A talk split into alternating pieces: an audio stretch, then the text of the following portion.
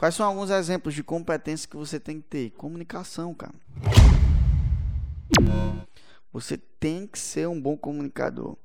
A maioria dos assuntos que a gente conversa, a maioria das discussões que tem aqui na empresa, a maioria das chateações que tem aqui fora, aqui nas outras empresas, é porque não ocorreu. Os erros é porque não ocorreu uma comunicação eficiente.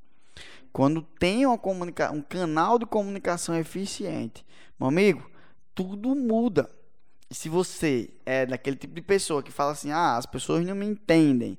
As pessoas nunca me entendem". É porque você mal, hum, né? é, me entendem mal.